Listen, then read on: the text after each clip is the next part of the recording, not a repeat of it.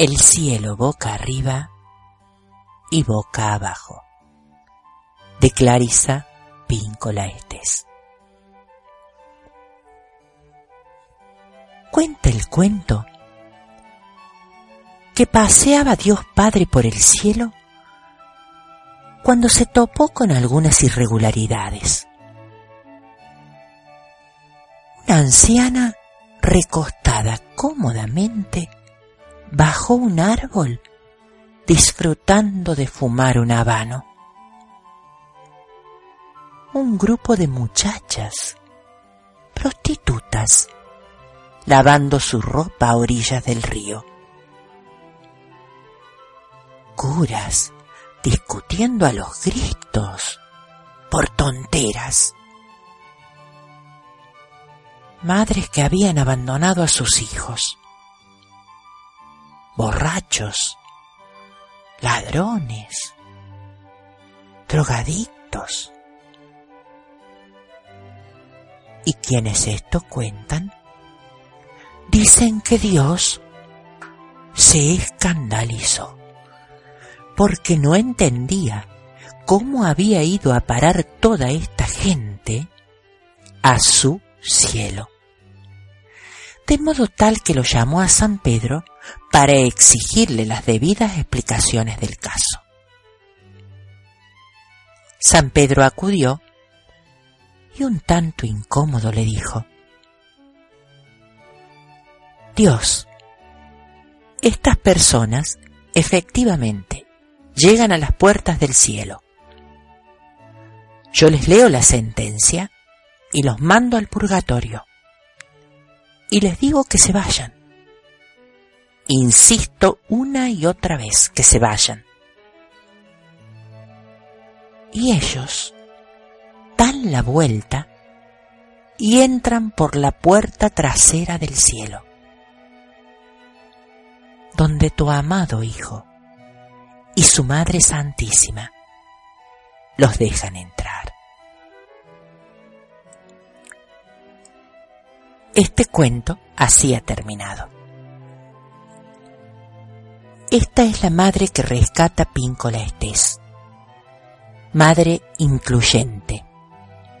Fuerza vital que queremos activar para ponernos fuertes, todas las mujeres, ante cualquier injusticia, para dejar atrás lo que ya no es bueno para nosotras, para aprender a soltar amarras, para cuidarnos de los saqueadores y también, como dice Píncola, para que podamos aprender a ser enérgicamente tiernas, amables, pero nunca dóciles.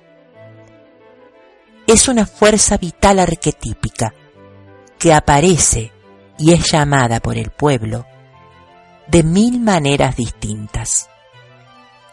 Madre maíz, estrella del cielo,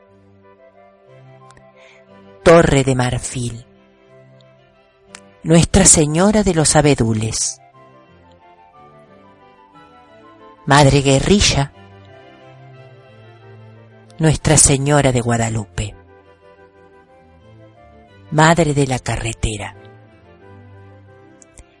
En definitiva, es la fuerza arquetípica de la Madre. Y a todas esas madres que estaban aún antes de la masacre de los conquistadores, es a las que Píncola les dice, totus tus te pertenezco, Madre. Gracias, Madre.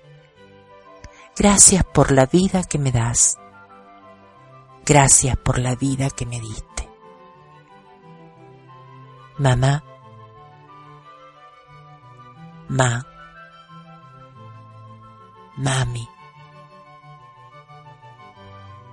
mamo. Madre, gracias. Gracias por la vida, Madre. Mati, Mere, Mutter, Mor, Mari. Gracias. Gracias por la vida. Gracias por la fuerza. Motina. Matka. Mother. Mamá. Mami. Ma. Gracias por la vida. Gracias por la fortaleza que me das.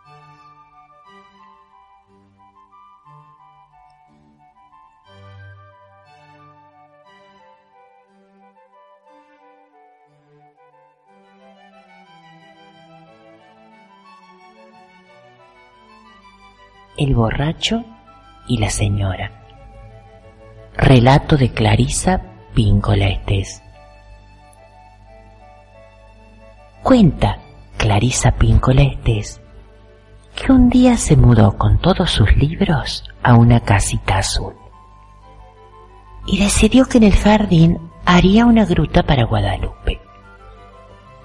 Entonces se le ocurrió colocar una bañera de forma vertical para que se asome la mitad por encima del suelo, para luego instalar en esa mitad que sobresale una estatua de la Virgen de Guadalupe dentro de la tina. Y luego alrededor adornaría con unas cuantas flores. Si bien Píncola tenía clara la idea, no tenía el oficio de cantero, por lo cual se puso a orar para que llegara un alma con buenos músculos para que la ayude en su propósito. Y el hombre llegó. Y así lo cuenta ella. Y pronto me vi cara a cara con un borracho que decía que había oído que yo andaba necesitando mano de obra para una construcción. Con algo de vacilación le mostré mi proyecto y él aseguró ser el hombre indicado de músculo y poder para hacer una gruta de tina para Guadalupe. Yo, que esperaba un artesano distinguido y ágil, estaba frente a este hombre, cuarentón, de piel pálida, pelo sucio, barba entre canas sin afeitar y un tufillo rancio que salía por todos los poros, típico de los bebedores crónicos. Así que, dudando un poco, dije, sí, y empezamos. Poniéndonos de acuerdo a la manera antigua. No hablamos de dinero ni de tiempos. empezamos por intercambiar historias.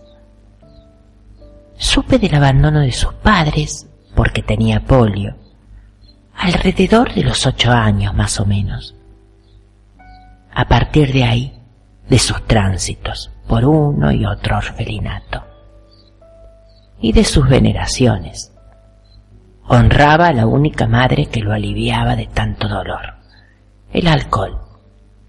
Era devoto de la madre cerveza, la madre licor, la madre vino barato. Solía llegar maltrecho y arrastrando el cuerpo y sus palabras pero yo no dejaba de ver esa pequeña luz adentro suyo. Y en esa luz confiaba. Y seguimos. Un día le pregunté, ¿y cuánto tiempo tomaría hacer una gruta para Guadalupe?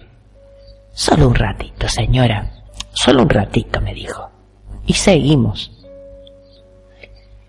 Él prefería reunirse en la cantina y yo que venía de familias que frecuentaban las cantinas y que además tenían las mismas enfermedades del licor, tan fatales para el alma, me pareció bien ese lugar. Y seguimos contándonos historia tras historia. A veces yo intervenía con un pedido especial. No la hagas huesuda, por favor ¿Podés hacerla redonda como a una mujer de verdad? Ese día, él la cubrió con una malla de alambre y después, como dicen en su oficio, le dio piel con un estuco cremoso color café y ocre. Y la formó con caderas amplias y ondulantes, pechos suntuosos y pies grandes. Perfecta mujer redonda. La reverencia del cantero por la Virgen creció conforme la iba modelando. Y en más de una ocasión lo escuché susurrándole. Así es, así es, querida. Y sí, fueron esos tiempos. Mientras la acariciaba con el yeso. Más o menos hacia la mitad de la construcción había pasado un tiempo. Y pasó algo muy maravilloso. Que se lo quisiera contar a ver cómo se podría decir. ¿Cómo, cómo le podría contar esto a ustedes? No, no hay otra forma de decirlo que yendo directamente al grano. A menos de la mitad de la creación de la gruta, el cantero dejó de beber. Sí, tal como lo oyen, dejó de beber. Y la construcción se alargó y se alargó. Y aún quedó ahí sin terminar. Pero el cantero iba transformándose en otra persona. Iba pudiendo mostrar su ternura y un cierto orgullo por ser quien era, como un soldado que vuelve de la guerra. Y yo sabía que era obra de Guadalupe, que la madre lo había curado. Así es Guadalupe, la Virgen de los más necesitados y de los rotos. Así es la Madre, que siempre está para cada uno de nosotros que quiera su gracia. Solo tenemos que llamarla. Y no hay modos difíciles. Solo basta mencionar esa palabra que llevamos incrustada en el alma desde el principio de los tiempos. Mamá, ma, mamá, mami, madre. Mommy, Magi, Mere, Mama.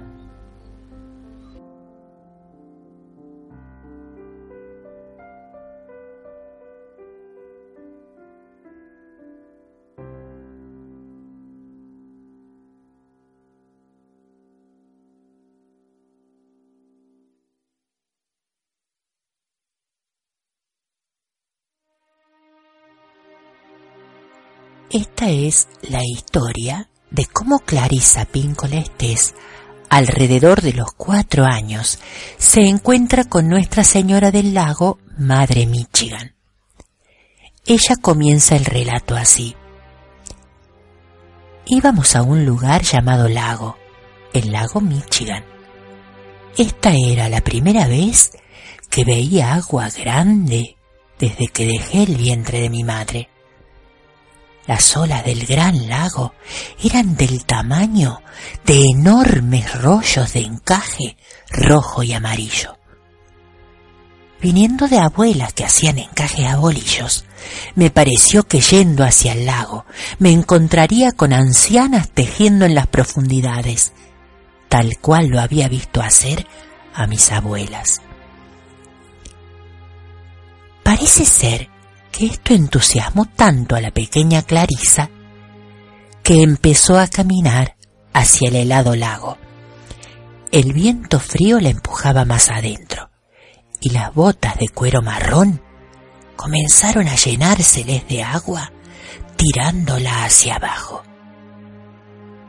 Y fue ahí cuando vio por primera vez emerger desde las aguas a una señora alta, roja, con corona dorada, que le decía, Vuélvete, Clarisa, aléjate, corre a la orilla. Y Clarisa la entendió y creyendo que era un juego de corriditas, saltó hacia arriba y entre risas y tos y el agua que se le metía en la nariz y las botas cargadas, pesadas, corrió, sintiendo que las manos esponjosas de la señora la empujaban por la espalda, acercándola a la orilla, hasta los altos montículos de arena mojada. Y lejos ya del agua grande, miró hacia arriba y vio cómo bajaban sus parientes enojados y a los gritos galopando a toda velocidad. Y tomándola fuertemente del brazo, la llevaron hacia el auto, sentándola bruscamente en la parte trasera, mientras la retaban. Sos una niña terrible, salvaje, salvaje. La señora, la señora de rojo con corona dorada quería explicarles Clarisa. Ninguna señora, no, ninguna señora, ninguna, la corona, ninguna corona, qué corona ni corona. Le decían enojados sus parientes. Así que Clarisa enmudeció. Y es así como lo cuenta. Ya no intenté contarles más nada, porque me advirtieron que me castigarían aún más si seguía diciendo mis cuentos y me callé. Me acurruqué en el asiento y cerré los ojos fuerte, fuerte, para que no se me escapara la imagen. Porque yo estaba segura, segura que había visto a la señora y que ella me había visto a mí. Y aquí se acabó el cuento. Y esto es verdad y yo no miento. Y como me lo contaron, te lo cuento.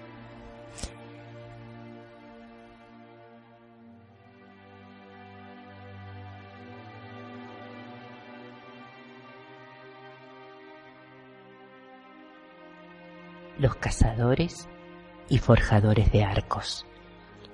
Inspirado en un relato de Clarisa Píncola Estés. Los cazadores y forjadores de arcos del viejo país en tiempos de mi padre solían encantarnos a los más jóvenes con sus historias.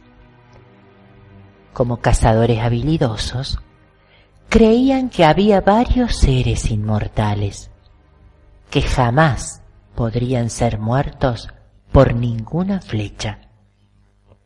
El ciervo blanco era uno, el corazón del Creador el otro. Y el tercero, el amor de un padre por su hijo. Al escucharlos, yo misma era parte de la historia que me contaban. Corría, me camuflaba, esperaba agazapada la presa. Y cada uno de sus relatos se convertía en mi propia aventura. Ellos solían utilizar una expresión que movilizaba en mí todo el coraje y la bravura.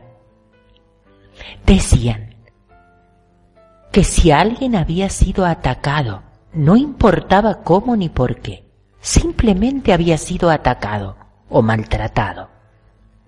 Y mantenía su dignidad. Y sacaba fuerzas de su debilidad. De esa persona decían con admiración, lleva camisa de flechas. Y eso quería decir que hay cosas que no mueren, que no se arruinan, no se estropean ni se truncan, por más que astas y varas punzantes hagan jirones una camisa.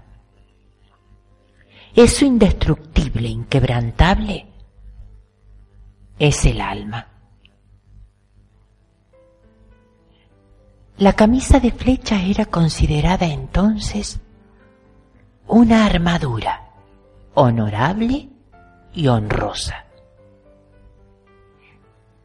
Debo decir que en mi familia nadie haya hecho lo que haya hecho, se merecía el maltrato.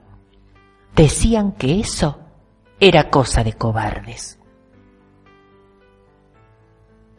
Estoy convencida que fueron esas historias las que sembraron en mí la fuerza para salir adelante cuando creía que todas las batallas estaban perdidas y cuando pensaba que no había camino para seguir.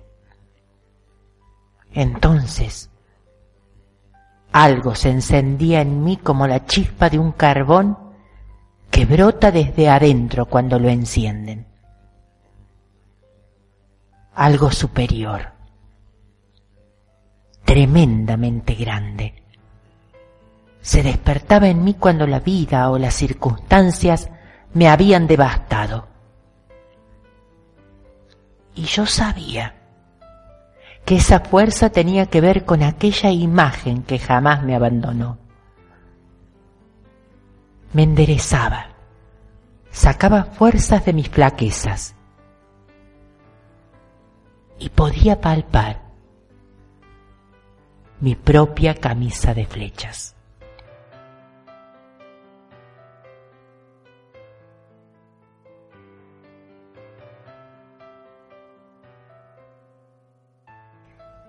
Se cuenta que un día de 1969, la pintora Carlota Espinosa iba conduciendo su automóvil por la ruta que la llevaba de regreso a Denver, Colorado.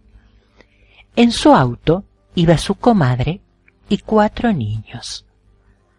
Parece que Carlota se quedó dormida y perdió el control, cuando un aplauso y una luz brillante la despertaron y por instinto pisó el pedal del freno a fondo.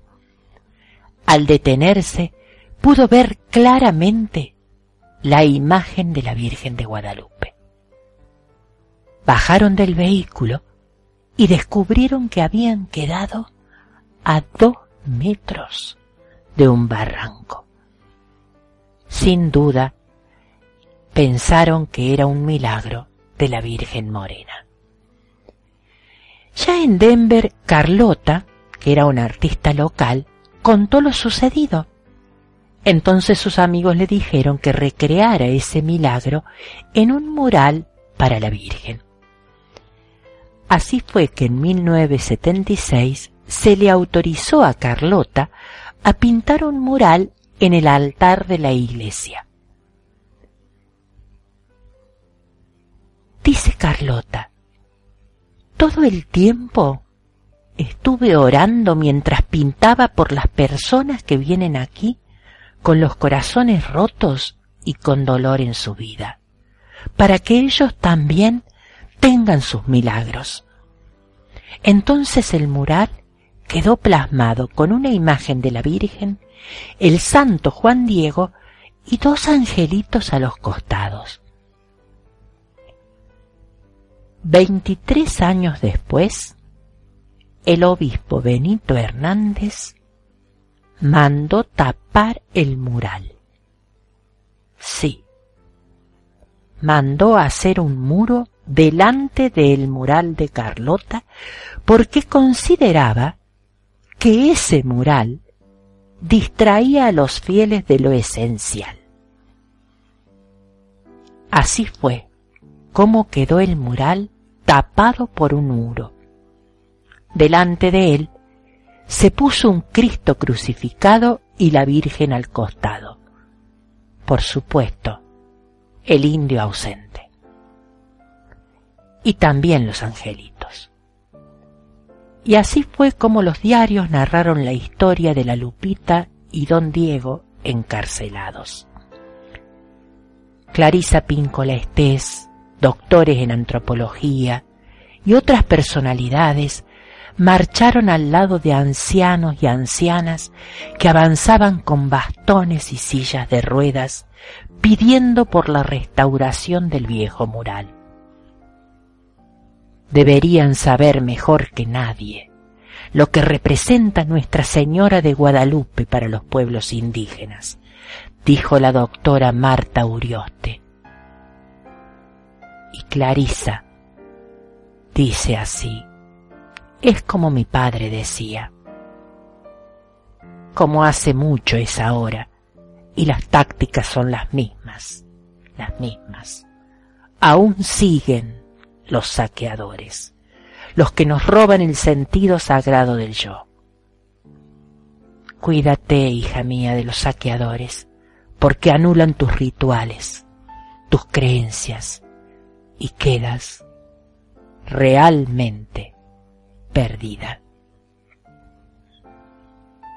Pero aún así, las marchas continúan y los fieles siguen yendo a la iglesia y escuchan las misas y oran, pero cierran los ojos y con los ojos del corazón ven exactamente lo que quieren mirar, lo que sigue estando detrás del muro, la lupita morena y el santo Juan Diego, lo sagrado ancestral, lo que nunca muere, lo que el alma mantiene vivo por siempre y como mi cuento fue tu arrullo, ahora yo quiero conocer el tuyo. Cuéntame, cuéntame qué es lo tuyo que no muere a pesar de todo, eso sagrado que miras con los ojos de tu corazón. Cuéntame qué haces con tus sagradas bondades.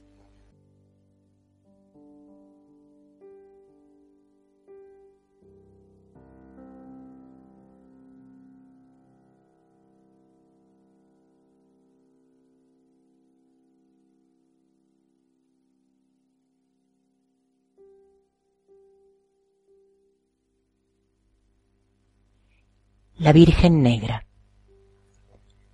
Relato de Clarisa Píncola Estés. Cuenta Píncola Estés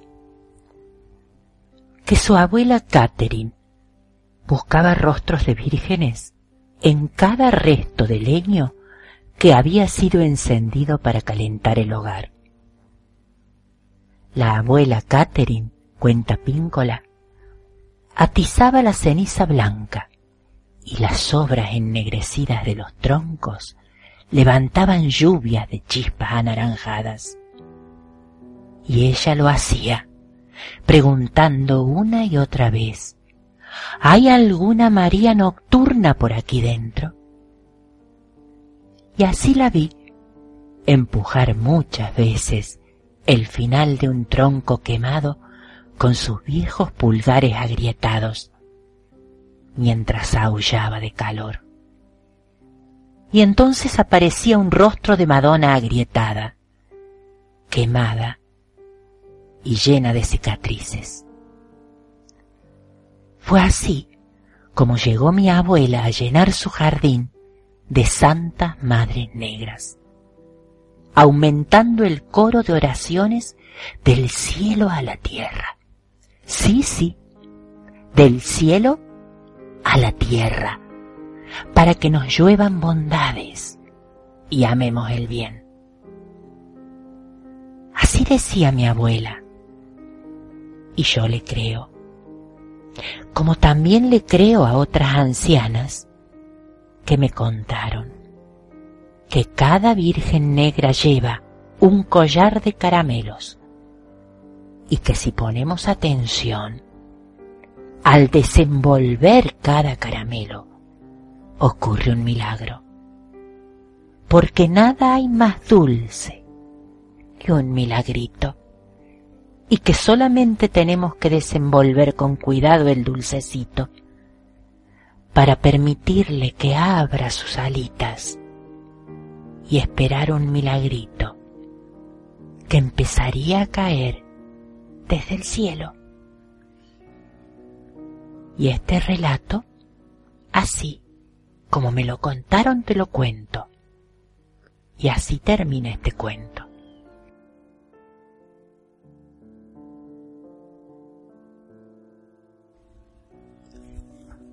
Sucedió una vez, hace tiempo, que estando Jesús reunido con algunos de los hombres, a quienes les hablaba de la eternidad, se levantó uno de ellos desafiante, diciéndole, Maestro, ¿haciendo qué cosa poseeré la vida eterna? Entonces Jesús le respondió, A ver, dime, ¿qué está escrito en la ley? ¿Cómo lees? Bueno, aquí dice, amarás al Señor tu Dios con todo tu corazón, con toda tu alma, con todas tus fuerzas y con toda tu mente, y a tu prójimo como a ti mismo. Bien, has respondido bien. Haz eso y vivirás eternamente. Pero él, queriendo justificarse, preguntó a Jesús, ¿Y quién es mi prójimo? Entonces Jesús le contó esta historia. Cierto hombre descendía de Jerusalén a Jericó y cayó en manos de ladrones, quienes le despojaron de su ropa, le hirieron y se fueron, dejándolo tirado medio muerto en medio del camino. Pasaba por allí de casualidad cierto sacerdote, y al verle pasó de largo. De igual manera sucedió con un levita, que también llegó al lugar, y al verle pasó de largo. Pero cierto samaritano que iba de viaje detuvo su marcha, se acercó, vendó sus heridas, echándoles aceite y vino, y lo cargó en su caballo y cuidó de él. ¿Cuál de estos tres te parece haber sido el prójimo de aquel que cayó en manos de ladrones? Entonces el hombre dijo, el que hizo misericordia con él. Entonces Jesús le respondió, ve y haz tú lo mismo. Y así me lo contó mi madre y yo te lo cuento a vos. Y espero que esta historia sea semilla en tu corazón.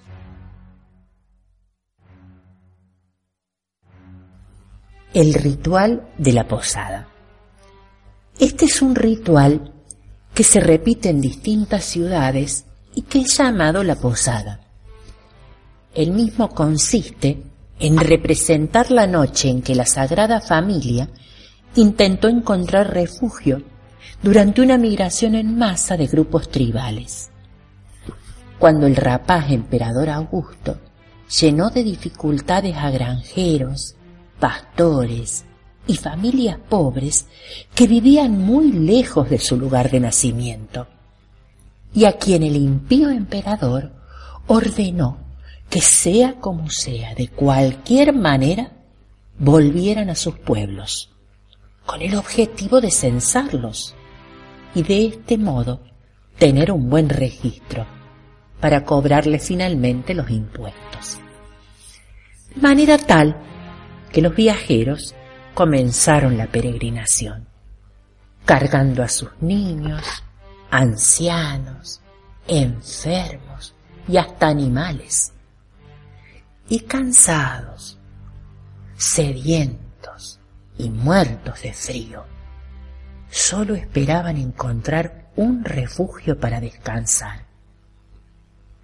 Así también caminaba María y José, esperando encontrar asilo en algún lugar.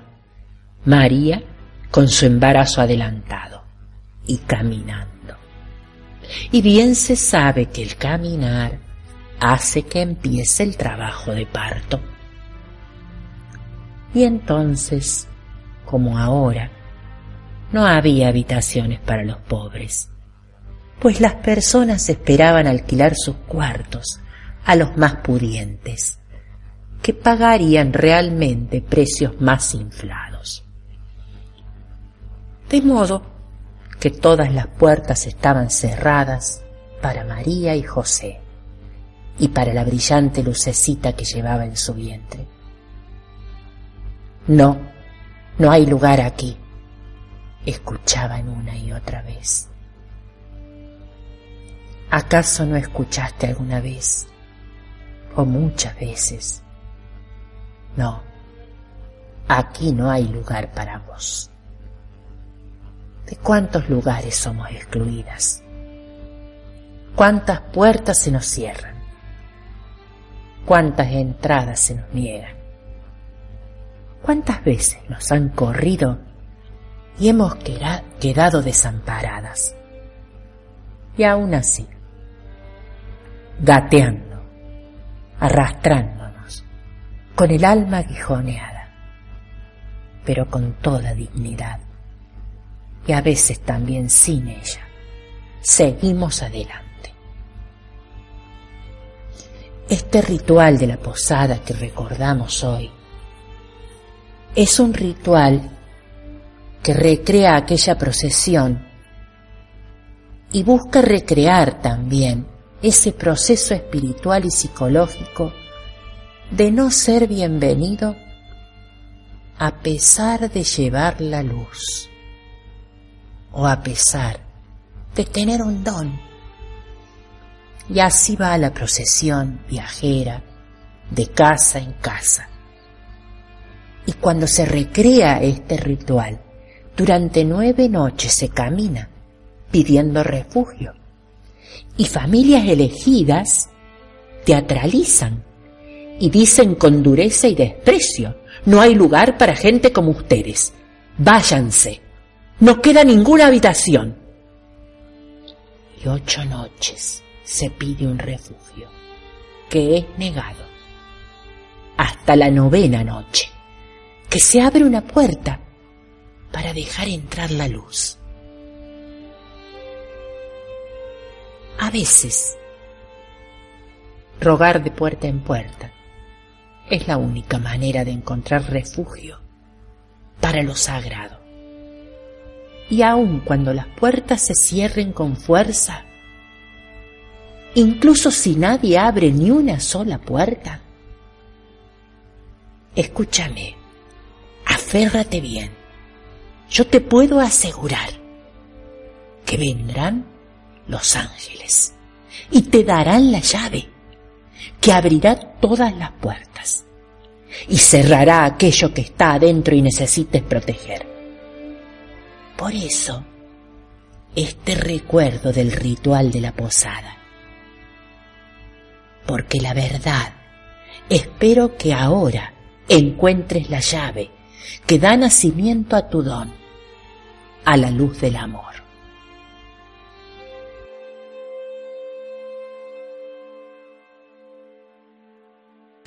Relato de María Magdalena cuando ve a Jesús resucitado.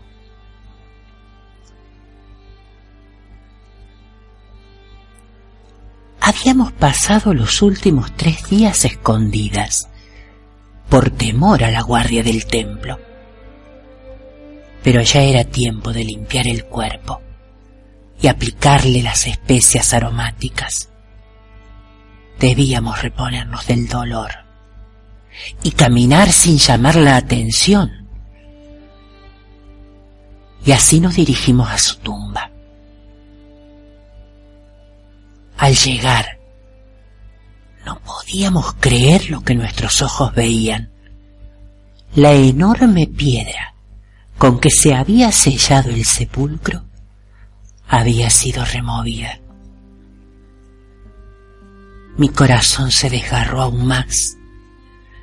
El dolor me atravesó el alma y comencé a vagar sin entender qué pasaba. Hasta que tropecé con un hombre y creyendo que era el hortelano le pregunté, dígame, dígame por favor, ¿dónde lo han puesto? María, me dijo. Soy yo. Claro, no tenía barba, pero lo reconocí, era su voz. Y lo abracé. Y él me besó. y cuéntale a mis hermanos que he regresado. No te. Desde ahora serás vos misma quien lleve mi palabra. Y lo solté. Y corrí a donde estaban nuestros amigos. Y se los conté. Por supuesto. No me creyeron. ¿Cómo me iban a creer si yo solamente era una mujer? Pero Pedro y Juan lo vieron por sí mismos y creyeron, y Tomás el escéptico dudó. Y Jesús le hizo tocar su herida. Deja de dudar y cree. Y Tomás creyó. Señor mío, Dios mío, balbuceó. ¿Por qué has visto has creído? le dijo Jesús. Bienaventurados los que creen sin haber visto.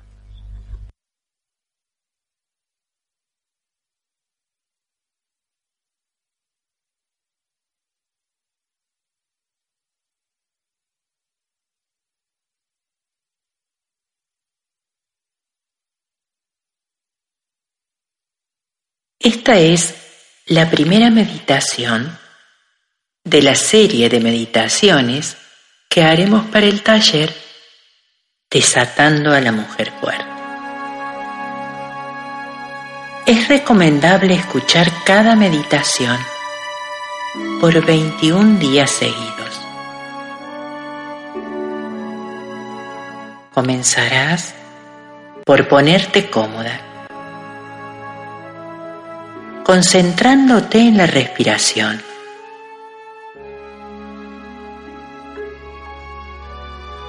Puedes llevar tu atención hacia las fosas nasales y acompañar el aire hasta el fondo de tus pulmones.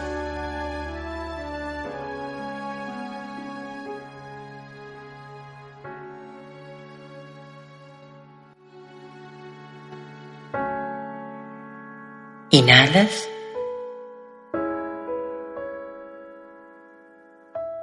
Y te vas cada vez más adentro tuyo.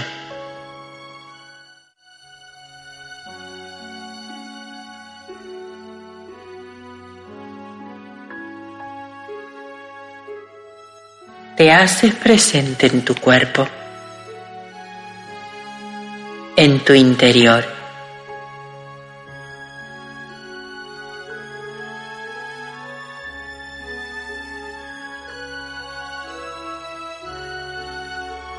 Inhalas y exhalas.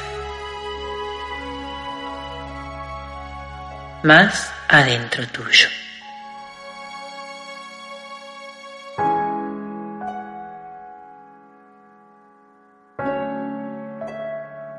No luches con nada.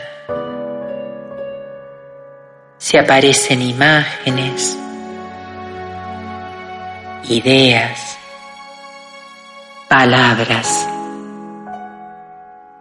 Simplemente obsérvalas y déjalas ir.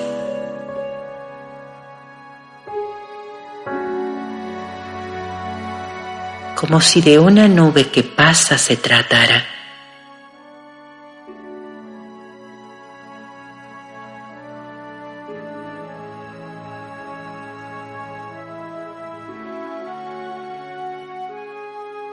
Inhalas y exhalas.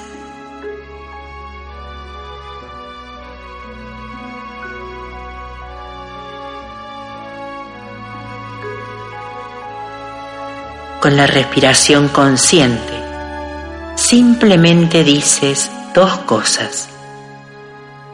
Sí, estoy dispuesta a recibir. Sí, estoy dispuesta a soltar.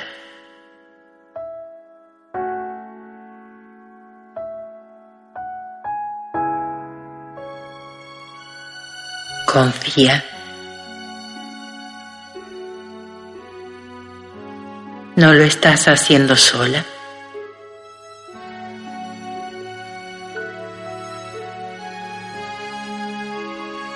Tienes ayuda de los reinos espirituales y de todas las madres, de todos los tiempos.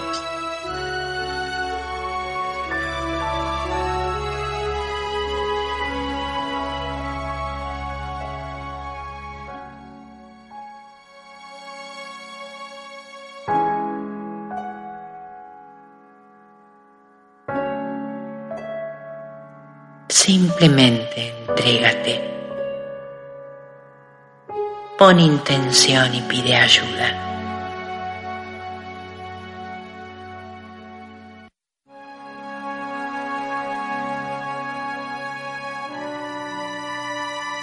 La pregunta que te hago es, ¿estás dispuesta a recibir? ¿Te mereces la abundancia? De manera que pide, pide todo lo que necesitas y disponte a recibir.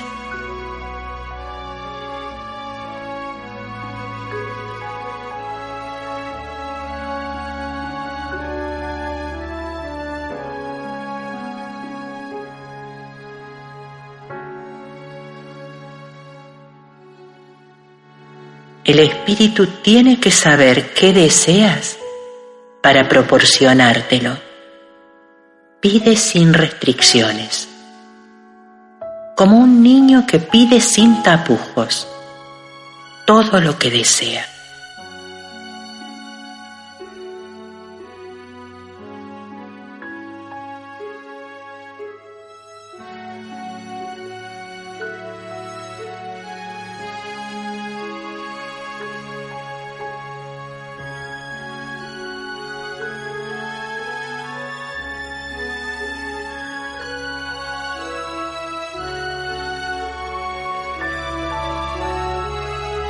A medida que inhalas y exhalas.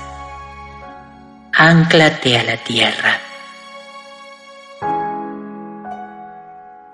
Imagina las raíces debajo de tus pies.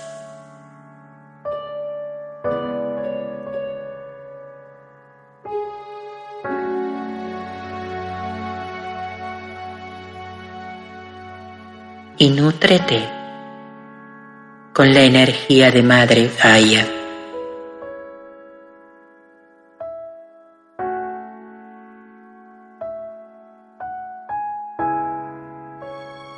Inhalas y exhalas.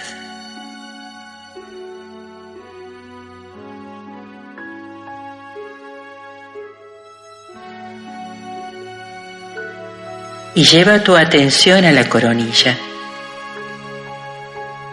e imagina que desde ahí se extiende un cordón de luz que te sostiene al cielo.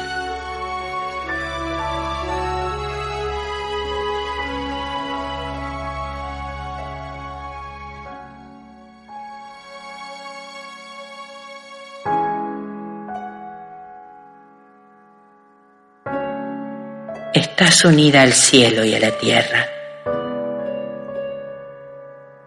Y envuelta en un capullo de luz.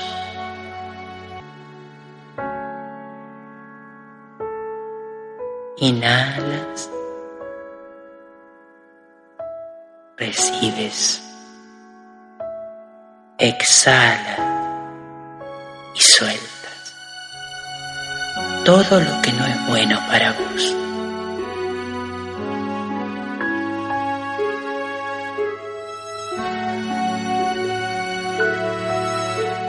Dentro y fuera, más adentro tuyo.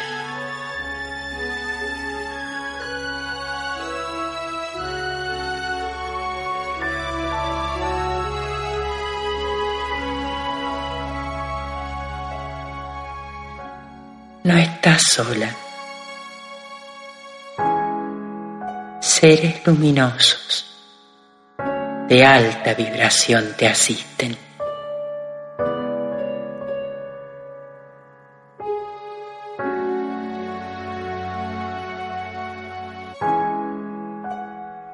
y la energía de la mujer fuerte desciende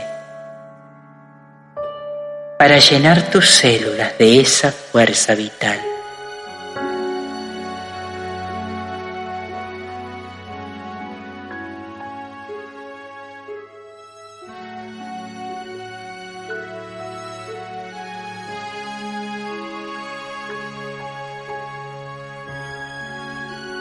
Más adentro tuyo.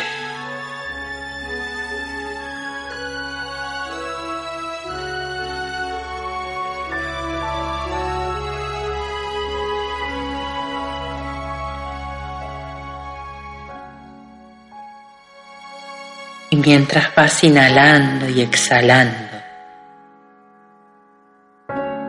recibiendo y soltando,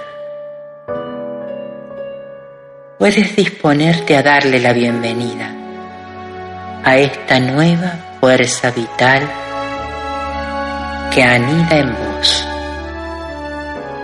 que ocupa su lugar.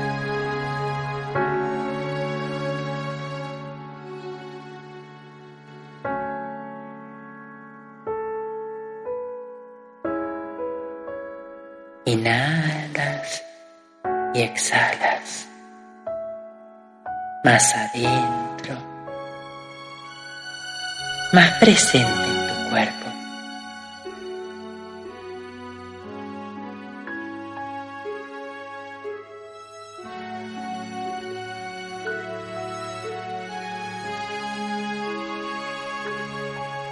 Y en este instante comienzas a hacer nacer en vos más fuerza, más coraje, más libertad,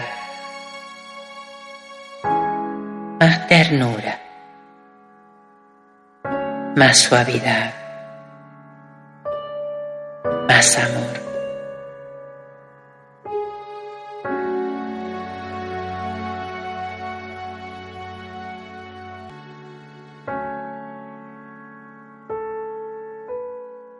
Todo este trabajo irá consolidándose en todo lo que es bueno para vos durante estos días y los siguientes.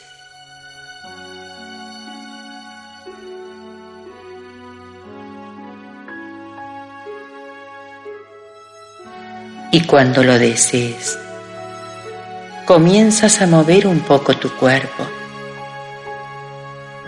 y te estiras te desperezas, como si salieras de un profundo y largo sueño.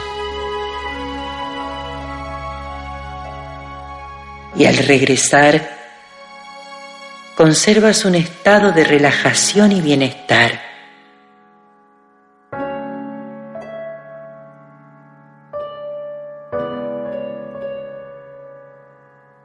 que perdurará por todo el tiempo que sea necesario, aquí y ahora,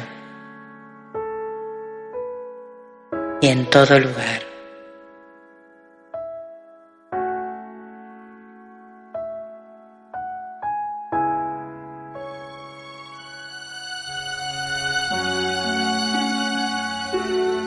Te saludo con mi corazón y te deseo paz en el tuyo.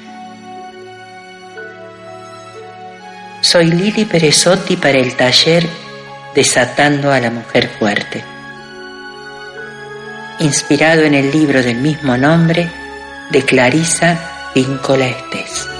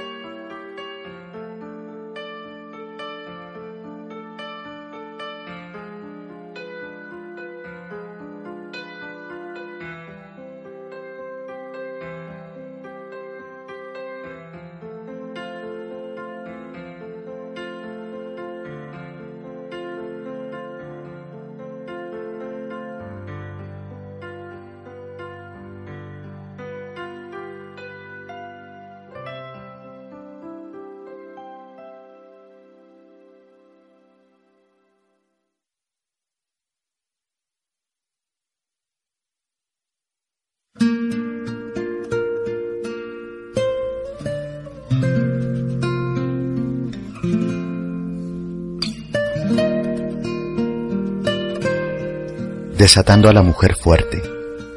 Muchas veces estamos encarcelados por ataduras de nuestro propio pasado, a nuestras heridas, a quienes no nos entienden o a quienes no aceptamos como son. Tenemos que intentar restaurar esta esencia sagrada interior y si es necesario, volver a aprender que somos almas preciosas, que somos únicos, que somos únicas, y que el destino es vivir y crear, y todos venimos con una bendición sobre nuestras espaldas. Las almas pueden muchas veces sentir lo sagrado de manera palpable, ese yo verdadero, esa velada fuerza psíquica, espiritual, religiosa, psicológica, que está encarnada y sostiene a estas almas durante los desafíos, tribulaciones o incomprensiones. A veces, para conquistar a un pueblo o a una persona, un invasor tuvo que desmadrar a la gente. Son las mismas estrategias que se utiliza para abusar de un niño. La Santa Madre es una medicina, una guía que fortalece a las personas. En ella la gente sabe que sus vidas son sagradas. En ella, la gente sabe que puede levantarse y hablar. En ella, no se postran, más bien se llenan de gracia. Y en consecuencia, son capaces de decir y hacer y reunirse y actuar y vivir. Por consiguiente, es una fuerza femenina muy peligrosa. En cada etapa histórica de una invasión, los saqueadores Tuvieron que correr de aquí para allá destrozando, desfigurando, cubriendo imágenes sagradas, pues lo sagrado para muchas personas del mundo es lo que suave y dulcemente vierte y vuelve y regenera y le da sentido a la individualidad. Nos permite a todos elevarnos, a ser mejores, a ser una mejor humanidad. Nos lleva hacia la humildad. La visión más adecuada de los hechos es la resistencia que ponemos a esta invasión, que ponemos un alto a los demás para resguardar este yo verdadero. La suprema destrucción de lo sagrado por los invasores, aunque no hayamos vivido invasiones de ese tipo, muchas veces las heridas pues son de nuestra niñez o de otras circunstancias traumáticas que nos están pasando pero son invasores. Y estos a veces eh, dejan hecho trizas el hermoso vínculo entre el espíritu que nos habita y eso que percibimos como sagrado. El alma y la psique quedan desunidas, desmadradas. Para sanar el yo verdadero. El yo verdadero no le teme a otros seres humanos. Al contrario, solo teme no escuchar o no honrar su propia alma y su propio sentido de lo santo, de lo sagrado, el impulso creativo y sus propias personas santas. La Santa Madre es capaz de ayudar y cuidar a todos y a todas, pero hay que proporcionarle ciertas escaleras, voces que animen, manos que apoyen, certezas, focalizarse en lo sagrado, porque este es un derecho de nacimiento que todos y todas tenemos. Hay algunos tips y rituales que podemos ejercer para conectarnos con esta fuerza del yo verdadero, de la madre que habita, del espíritu que habita. Podemos hablar verdades hermosas, recuperar los cuentos y las parábolas. Podemos recordar emociones, sensaciones y juegos que fueron bonitos o gratificantes. Podemos hacer rituales de purificación y consagración Podemos repetir oraciones en forma de mantra o en forma de aves marías o podemos caminar por la naturaleza y podemos tener gratitud al espíritu sagrado que todo lo habita. Podemos hacer silencio y meditar, crear un pequeño espacio interior sagrado, encender una vela o poner música suave e imaginar que te acurrucas en los brazos de la Santa Madre. Todo esto nos lleva a restaurar el sentido de lo sagrado. Lo buscamos con un, lo buscamos con un corazón abierto y sincero. Para comenzar a buscarla a la Santa Madre, colócate bajo su manto. en su círculo de estrellas. Penetra en lo inmaculado. Ábrete a su corazón y repite, si es que te sirve, esta oración. Solo las cosas recordadas con amor son reales. Solo las cosas recordadas con amor son reales. Solo los actos recordados con amor son reales. Ningún muro contra lo sagrado nos puede alejar de lo sagrado. Pueden encarcelar al hombre, pero no hay prisión que pueda encerrar su mente o su corazón, su alma, su espíritu, su mente, su corazón, todo se desliza entre los barrotes, porque todos nacimos con alas y somos libres. Estas son fracciones y unos comentarios que encuentro en el libro de Clarisa Pincolestés, Desatando a la Mujer Fuerte.